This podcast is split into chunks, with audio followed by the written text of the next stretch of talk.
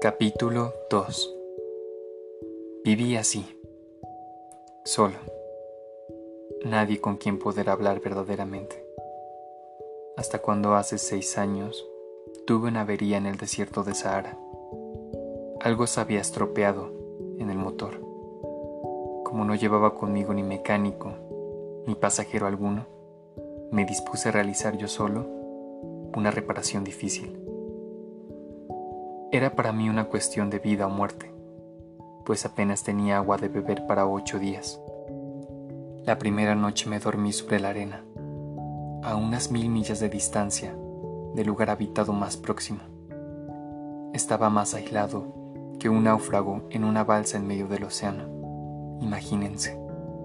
Pues mi sorpresa cuando al amanecer me despertó una extraña vocecita que decía, Por favor, píntame un cordero. ¿Eh? Píntame un cordero. Me puse en pie de un salto como herido por el rayo.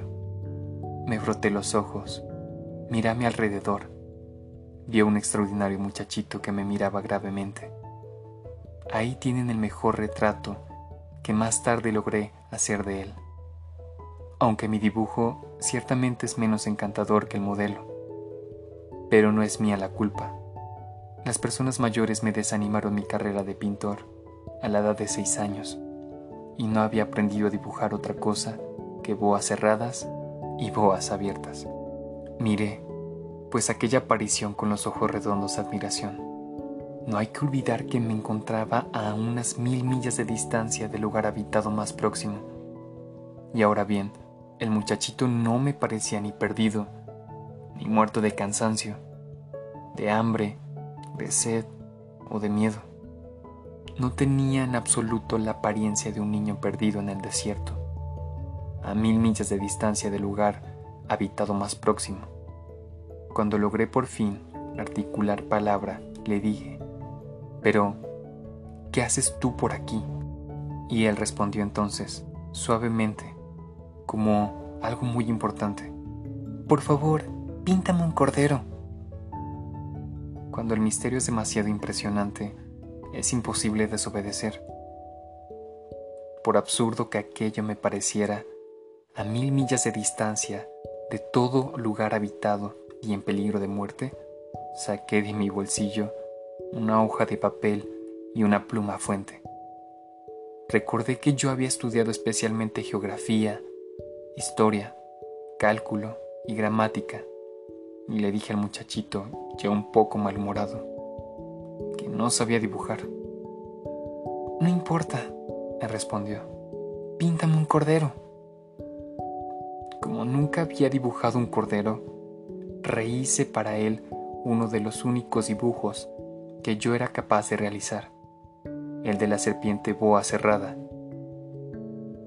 Y quedé estupefacto cuando oí decir al hombrecito, No, no, yo no quiero un elefante en una serpiente.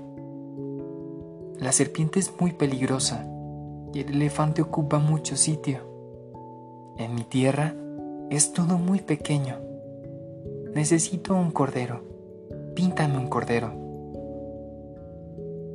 Dibujé un cordero.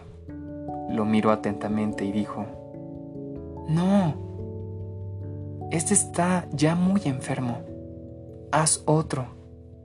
Volví a dibujar.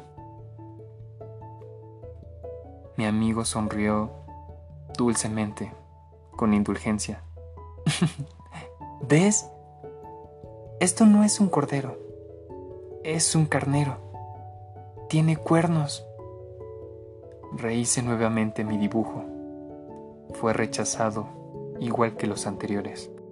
Este es demasiado viejo. Quiero un cordero que viva mucho tiempo pero ya de paciencia y deseoso de comenzar a desmontar el motor, garrapateé rápidamente este dibujo, se lo enseñé y lo agregué. Esta es la caja. El cordero que quieres está dentro.